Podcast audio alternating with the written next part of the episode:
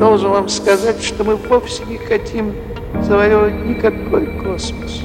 Мы хотим расширить Землю до его границ. Привет, Земля! На связи студия подкастов Red Barn. Это еженедельные новости науки и космоса.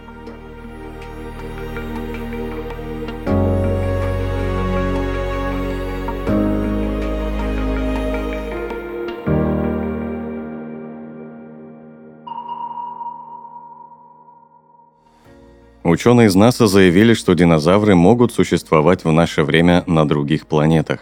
Динозавры прямо сейчас могут обитать на других планетах, так как там климатические условия соответствуют показателям, которые ранее были на Земле во время юрского периода. К такому выводу пришли ученые НАСА из Корнеллского университета. Специалисты проанализировали развитие нашей планеты в зависимости от уровня кислорода в атмосфере. Во времена динозавров показатель достигал 30%. Это способствовало формированию сложных организмов. Сейчас уровень кислорода опустился до 21%, а значит, если ученые смогут определить с помощью вычислений и наблюдений планету с высокой долей кислорода, то велика вероятность найти там динозавров или примитивных существ.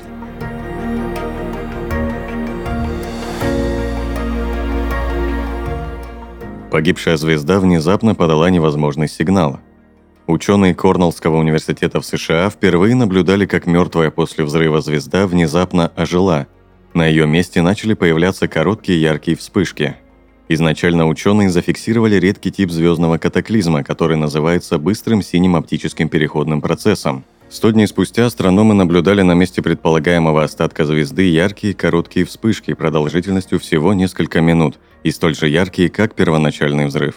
Анализ данных, полученных в ходе долговременных наблюдений, подтвердил наличие как минимум 14 нерегулярных световых импульсов за 120-дневный период, что, вероятно, лишь часть от общего числа.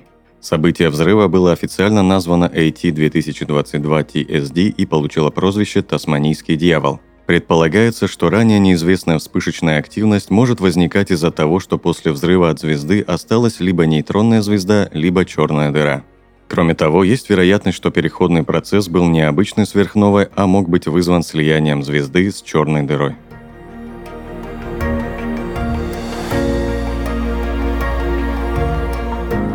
Шестеро москвичей целый год проведут в капсуле. В Москве стартовал эксперимент «Сириус-23», где шестеро добровольцев проведут год в изолированном помещении, моделируя условия полета на Луну. Их ожидают научные исследования, возможные экстренные ситуации и даже виртуальная прилуненность.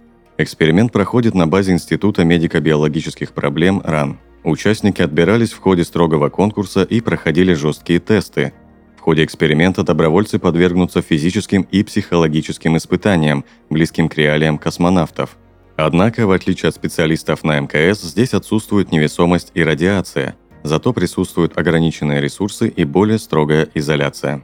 Это уже четвертый подобный эксперимент, а предыдущие миссии продолжались до 8 месяцев – Командир «Сириус-21» Олег Блинов поделился, что такие же проекты проводят многочисленные научные исследования в области физиологии, иммунологии и медицины.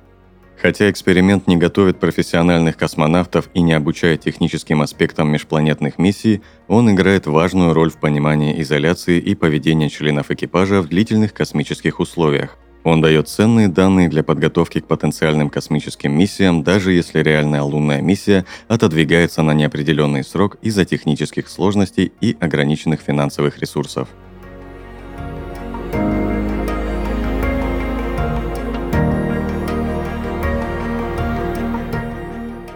На орбиту для первых испытаний выведен невозможный квантовый двигатель.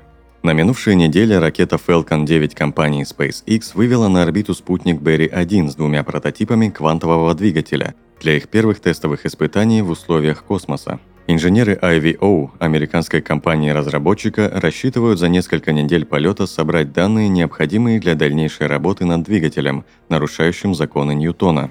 Профессор Макалах выдвинул гипотезу квантированной инерции, сочетающей теорию относительности с квантовой механикой.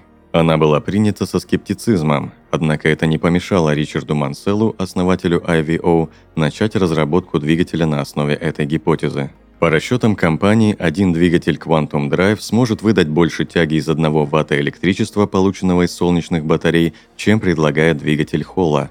Масса двигателя IVO примерно 300 грамм.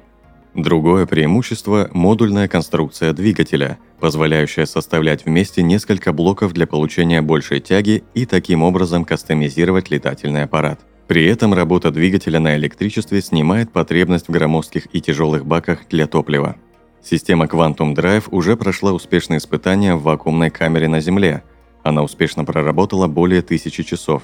При этом все прототипы продемонстрировали показатели, согласующиеся с предварительными расчетами. Полученные результаты были подтверждены сторонними специалистами, сказал Мансел.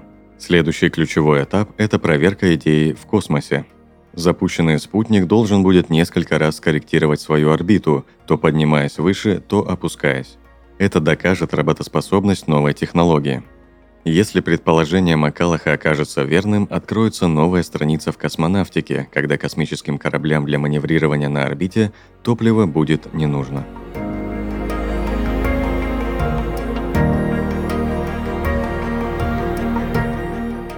США и Индия запустят в космос обсерваторию – Индия и США 30 сентября 2014 года подписали соглашение между двумя странами о том, что будут сотрудничать для запуска проекта «Нисар». И вот сейчас появилась информация о том, что запуск будет в первом квартале 2024 года. «Нисар» — это научное сооружение, предназначенное для низких орбит. Обсерватория будет делать снимки планеты Земля каждые 12 дней. Это необходимо для того, чтобы понимать все изменения, которые происходят в экосистеме планеты. Обсерватория будет отмечать изменения в массах льда, растительности, наблюдать за изменениями уровня воды и так далее. Также сооружение будет собирать информацию о стихийных катаклизмах, таких как цунами, ураганы, оползни и вулканы. Сообщается, что в сотрудничестве двух стран США предоставляет для миссии аппаратуру, например, радар синтезированной апертуры L-диапазона, а Индия, в свою очередь, предоставит космическую платформу, радар S-диапазона, ракету-носитель и другие услуги.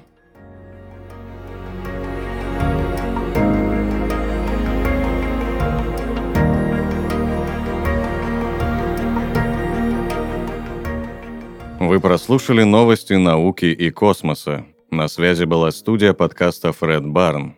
Подписывайтесь на нас и помните, что информационная вселенная бесконечна.